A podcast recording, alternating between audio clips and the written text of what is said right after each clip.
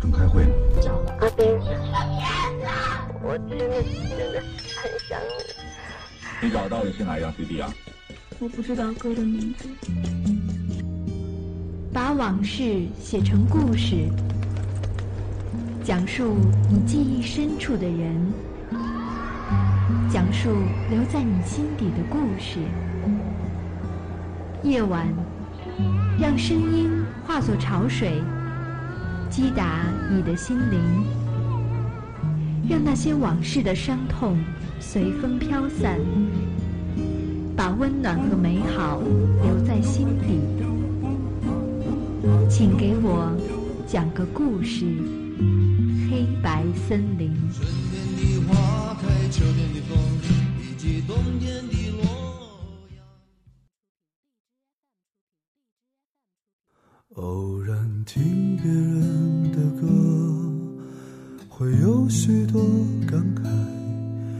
时间心里涌起许多的迫不及待。平息了连连风尘，才知道那些曾经拥有，却不是爱。北京时间的二十点三十分，你现在收听的是浙江师范大学校园之声，这一节是黑白森林的时间，我是主播陈作，好久不见。梦里遇见秋一样的你，醒了是飘着片片红叶的现在。你有没有这样的年少经历呢？为了一个人发疯，把他当做是世界的轴心，围绕着他拼尽全力，不顾一切，只是为了他转身的那一个微笑。而这个微笑，能够照亮你一整个青春。我们的编辑志坤说，他脑袋里最美好的回忆是，在学校里，在跑道上。两个人低头并肩走了很久，没有人说话，空气里弥漫着桂花的香。女孩抬起头说：“桂花开了。”于是她深深地吸了一口气。事实上，她很想说一些动听的话，让女孩开心，但是那些词语被堵在了他的喉咙里，最终吐出来的时候，只剩下一个“嗯”。这就是那天他们的全部对话。志坤说啊，很久以后，我路过人群，走在一个没有你的城市，你开始消失，我很高兴你在消失，却又抑制不住的想你。我想我们会重逢，哪怕是为了更远的分离。那么今天的黑白森林，讲的就是一段重逢的旅程。短暂，并且一点儿也不浪漫。一首歌过后，让我们开始今天的故事。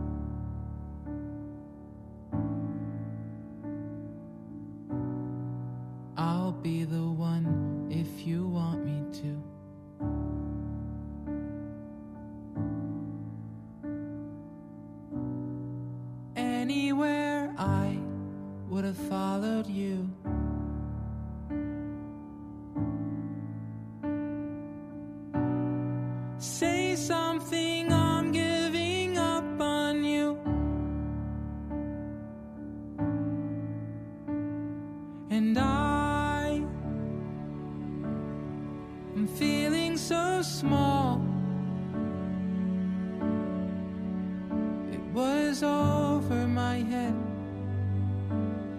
I know nothing at all. And I will stumble.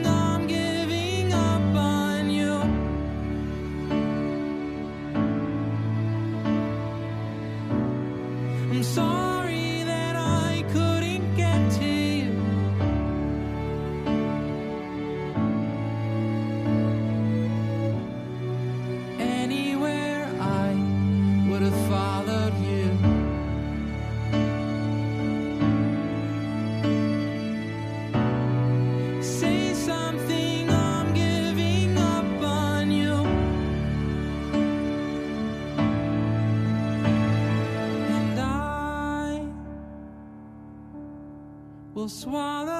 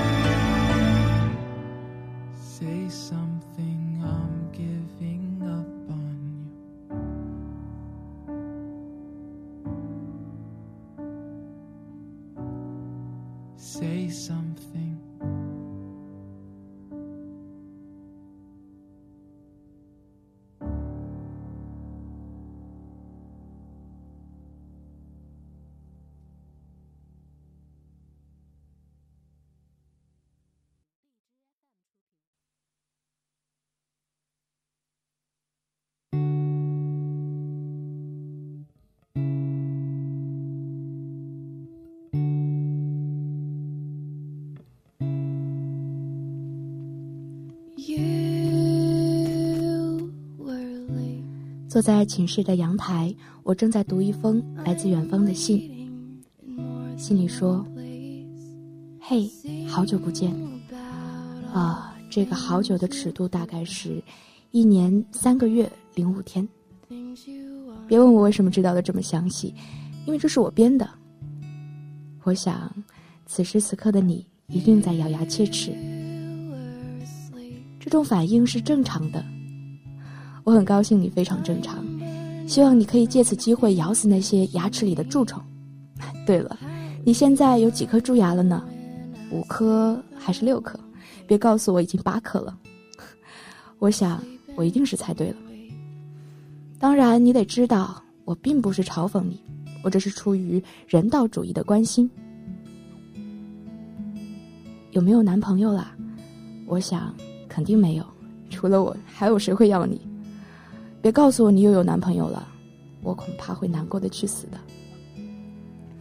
好了，讲了一大堆的废话，其实就想说，我准备去找你了。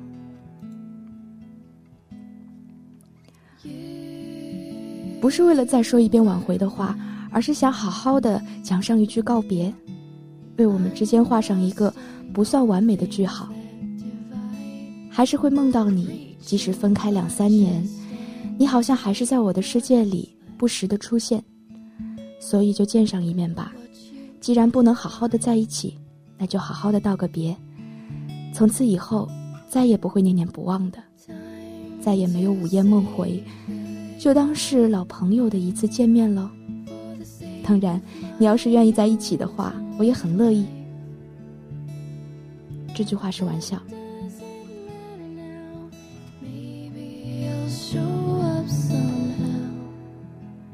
完信，我掉进了一团密密麻麻的回忆之中。潘晨，你给了我怎样的三年？笑，或者眼泪都有，那都是你。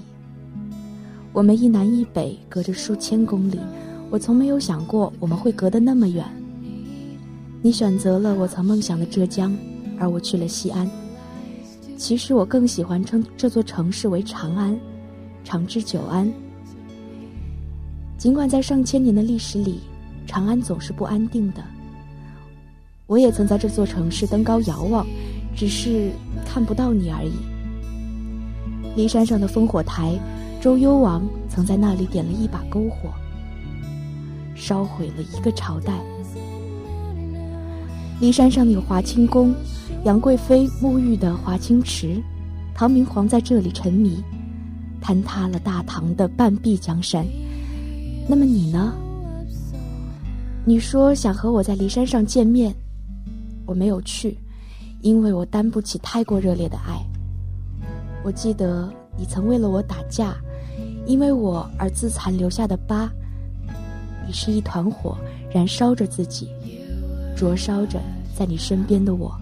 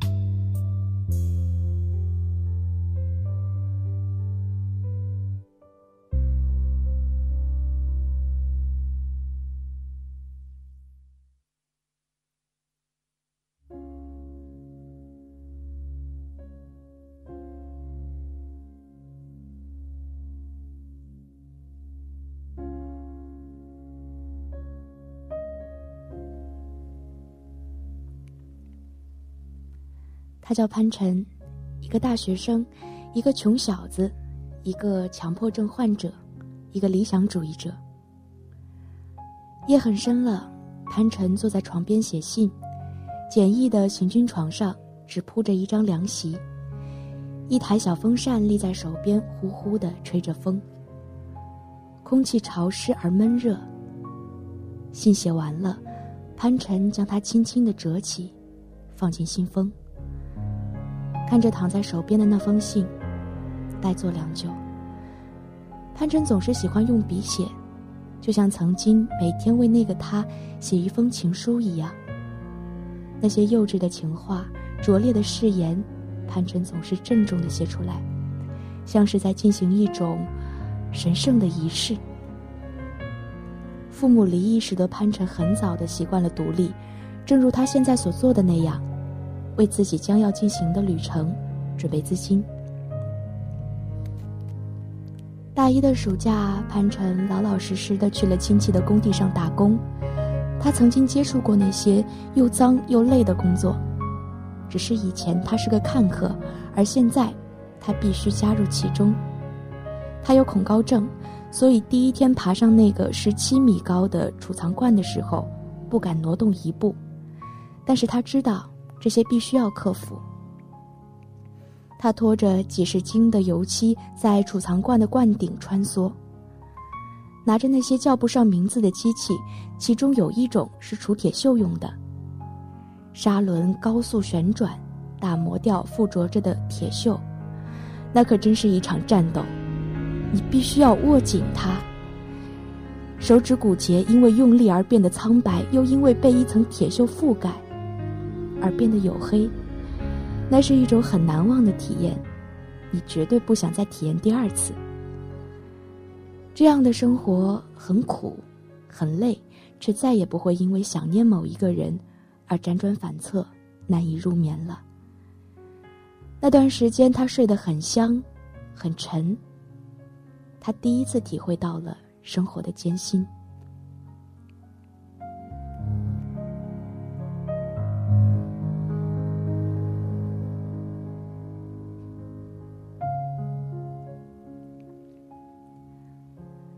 晨说：“他上火车了。”我睡不着，我不知道面对一个不远千里来的故人，究竟该说些什么，做些什么。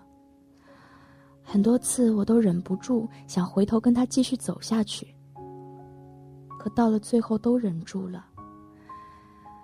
他是我从生命里强行剥离开来最疼痛的一块。若是感情的付出都有所比较的话。我想，我是比不上潘晨的。他对感情有一种另类的偏执，他可以为你不顾一切。他想把一切都放在自己的视线之内，也正是因为这样的付出，压得我喘不过气来。大概这就是我们会分开的原因吧。很多个晚上，我流泪，想他。我每天偷偷的。在他的桌子里放牛奶，每天给他叠纸鹤，可是又在他找我的时候冷着脸沉默。那段时间，两个人经历着同样的折磨，直到两颗心都沉默不语。两个人在偶尔的相遇里倔强的转过头去，就像是斗气的孩子。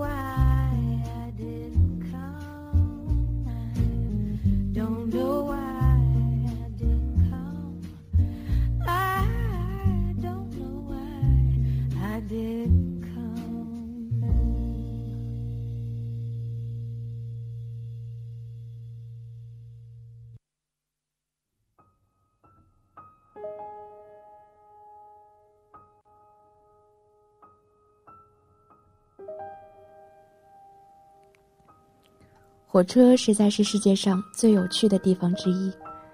这里有形形色色、各行各业的人群，孩子的哭声，夜晚不同声调的呼噜声，推着小推车的工作人员顺口溜一样的吆喝，推销着各种所谓地铁特供商品的乘务员。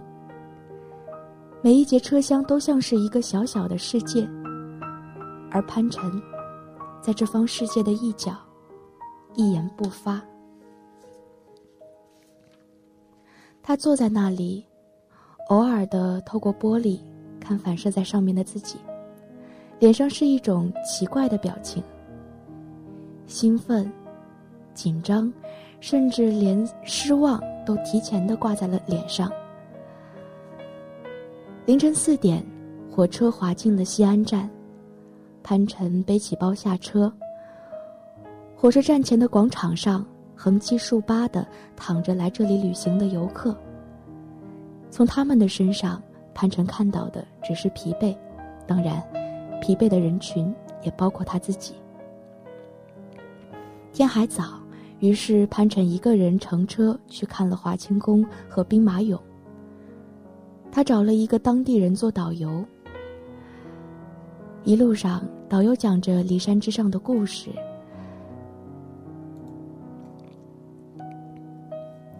有唐明皇和杨贵妃的长生殿，有周幽王的烽火戏诸侯。毫无疑问，每一个结局都是悲剧，似乎只有悲剧才更容易被人记住。对于那些白头到老的人来说，爱情无非是柴米油盐的寻常；而对于那些残缺的爱情，更让人痛心的，就是那些起初的寻常了。就像七月七日长生殿前的誓言，就像褒姒的一个微笑，就像纳兰容若的初见。走到骊山的一个道观前，从不信鬼神的潘成，拿起桌上的一个竹筒，抽起一支竹签，签上写的是：“公侯将相本无种，好把勤劳气上天。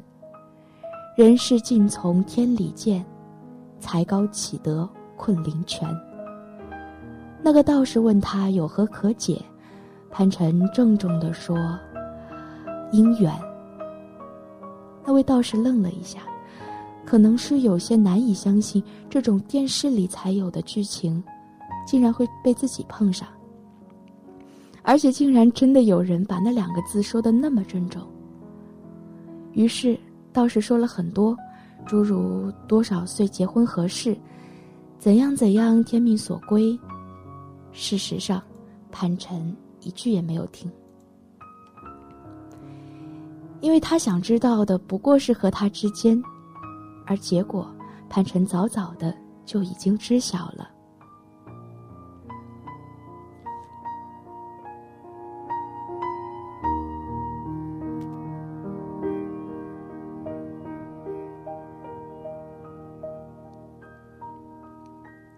坐在兵马俑一号坑馆内，眼前的世界第八大奇迹——土坑、陶俑，这就是奇迹的全部。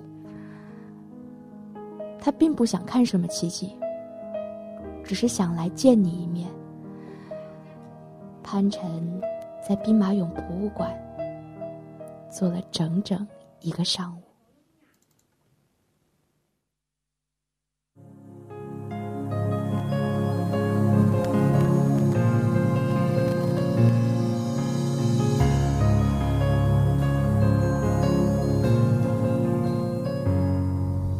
水将清得没大半火沙，前身被割觉在上游风化，但那天经过那条堤坝，斜阳又反照闪一下，遇上一朵落花。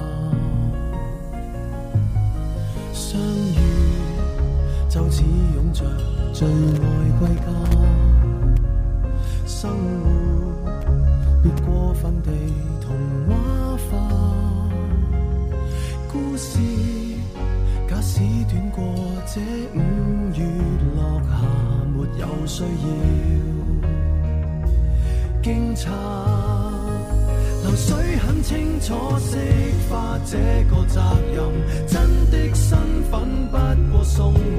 这趟旅行若算开心，亦是无负这一生。水点蒸发变做白云，花瓣飘落下又生根，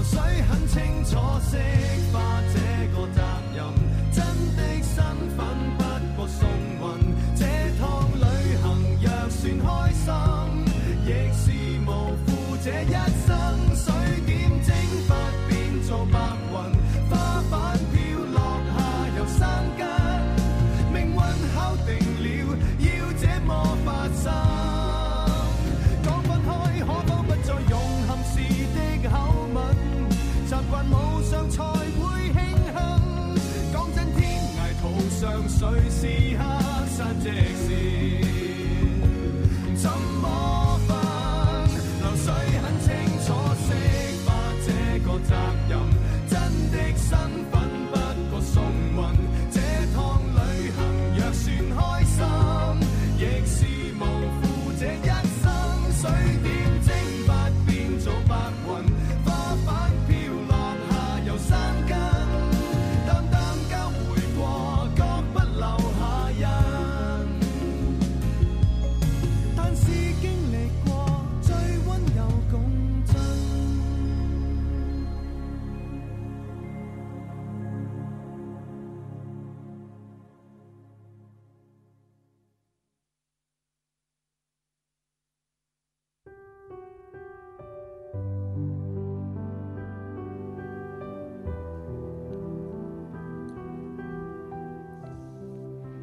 天下午，潘晨来找我。从远处看到他，站在一棵桂树下，背着包，低着头，整个人因为疲惫而显得颓废萧瑟。他总是这样一个人走，他可以一个月里不和人说一句话。他第一次坐火车就敢穿过半个中国，你很难找到一个形容词来确切的描述他。不过我想到了一个，大概是奇怪吧。我走近他，他也看到了我，我们保持着相当的距离，彼此打量着，真的就像两个许久没见的老朋友。我带潘晨找一个宾馆住下，晚上一起去大雁塔看音乐喷泉。两个人走在路上，谁也不说一句话。这样的场景，像极了我们第一次约会的场景。只是那时候的感觉是羞涩的甜蜜，而如今，只剩下尴尬的沉默了。我开口准备说话，潘晨转身让我不要说话。他说他想到了第一次约会，别让谈话打断那些幻想。从我们身边走过的人群，开过的汽车，告诉我，时间已经过去六年之久了。从初中到大学，从操场到街道，两个人早已经不是当初。潘晨叹了一口气，我想他大概也意识到，一切只是想象罢了。人的意识再强烈，也打不过冰冷的现实。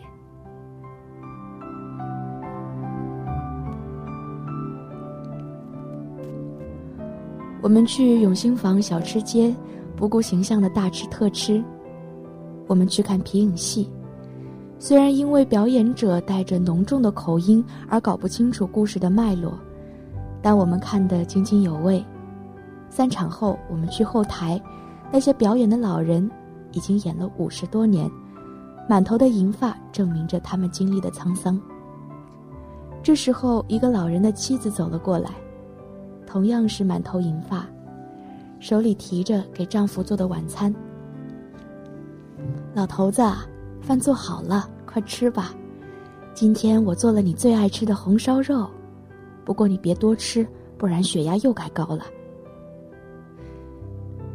那个老人嘿嘿一笑，像个孩子，而我们沉默着离开了。之后的几天，我们像是老朋友一样，偶尔一起出去走走，就像从没有相爱过那样。没有牵手，没有拥抱，保持着某种特殊的默契。然后就又到了分别的时候了。明天逛完大唐芙蓉园，潘晨就要离开了。我提出要送他，他沉默了一会儿，说好。然后潘晨就回了宾馆，我回了学校，没有人说再见，只是。相互挥挥手。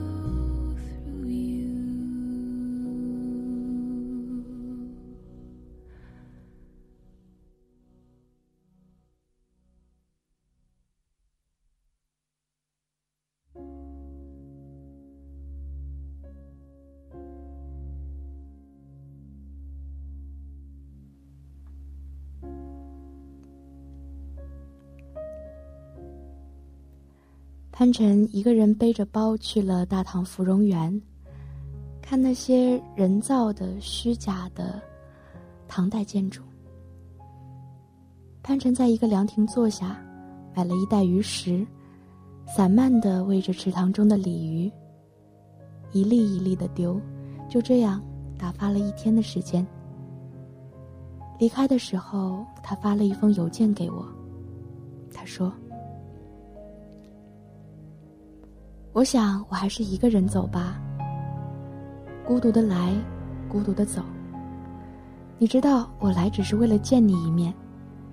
什么世界奇迹，什么大雁塔、钟鼓楼，都只是一些和你走上一会儿的借口。感谢这几天的不拆穿，让我们的离别画下句号。其实早就该结束所有不切实际的幻想了。只是不见到你，我始终不安心。我真的想娶你为妻。我总是想，事实上，结婚并不是一个遥远的字眼。就像之前我们一起去参加同学的婚礼，我是伴郎，你是伴娘。那天你喝得烂醉，我说我也想给你一场婚礼。你站在我的左边，我给你戴上戒指，然后是一个吻。我总是在想啊。可我自己实在是一个胆小的人，不敢承认错误，不敢承担责任，甚至没有胆量抓住你的手。很对不起。一直想对你说的话，毕竟那个时候，我除了勇气之外实在是幼稚，给你带去的伤害很多。不过我用六年的时间，大概也算是偿还清楚了。严格算来，我的朋友不多。你是最特殊的一个，你知道我所有的秘密，可是还能一边忍受着思念，一边旁若无事的坐着的朋友，这是件累人的事情。所以就再见吧。有些城市一辈子去一次就够了，所以长安，所以我的好朋友，再见，安好，勿念。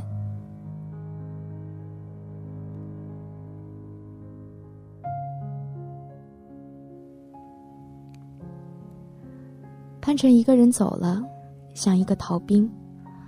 收到邮件时，他已经进了车站。我没有像电视剧里的角色那样疯狂的冲去找他。我想他再也不会来了。如果一开始没有开始，大概也不会有今天的了结。一切的伪装都在今天被彻底的拆穿。谁也没有回头，本就不该回头。少年，我曾经梦想的地方，好吗？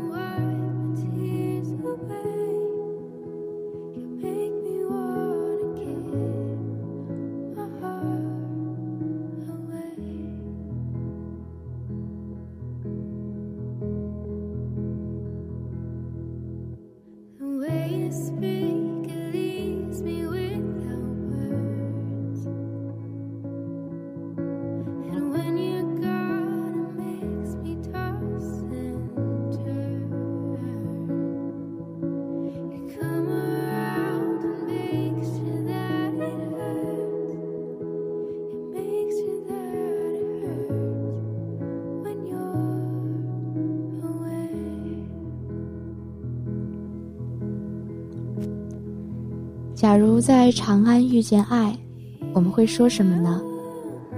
好久不见，或者是再见。世界上可能就是有这么个傻子，愿意为你拼尽全力，不顾一切，只是希望路过你的世界，给你留下一些会偶尔怀念的影子。只是我想，那个人不会一直都在，总有一天我们会学会一种叫做生活的常识。然后彼此再也不会交汇。好啦，今天的黑白森林到这里就要和大家说再见了。听完故事早点睡，晚安。最后送给大家还是我们开始的那一首歌，来自好妹妹的乐队的《昨天的你的现在的未来》。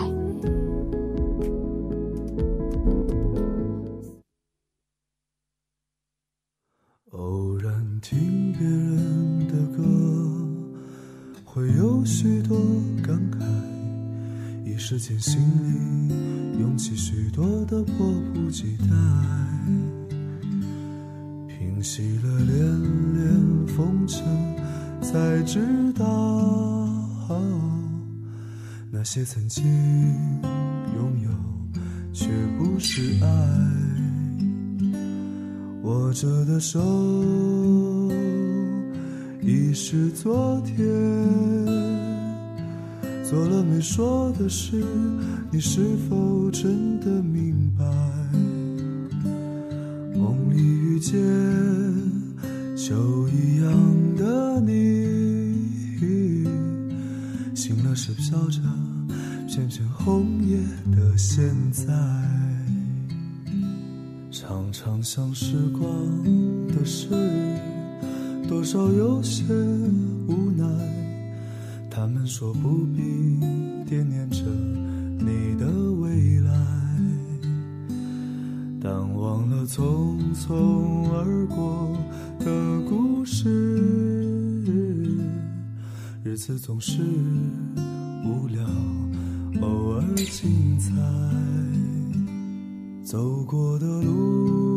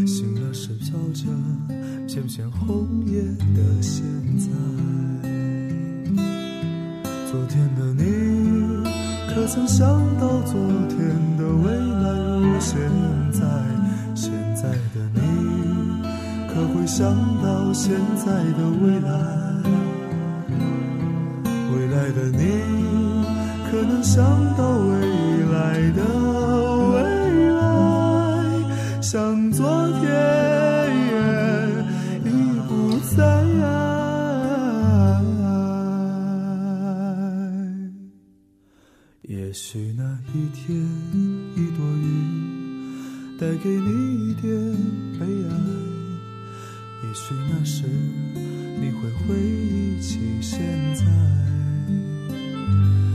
也许我如那一片红叶，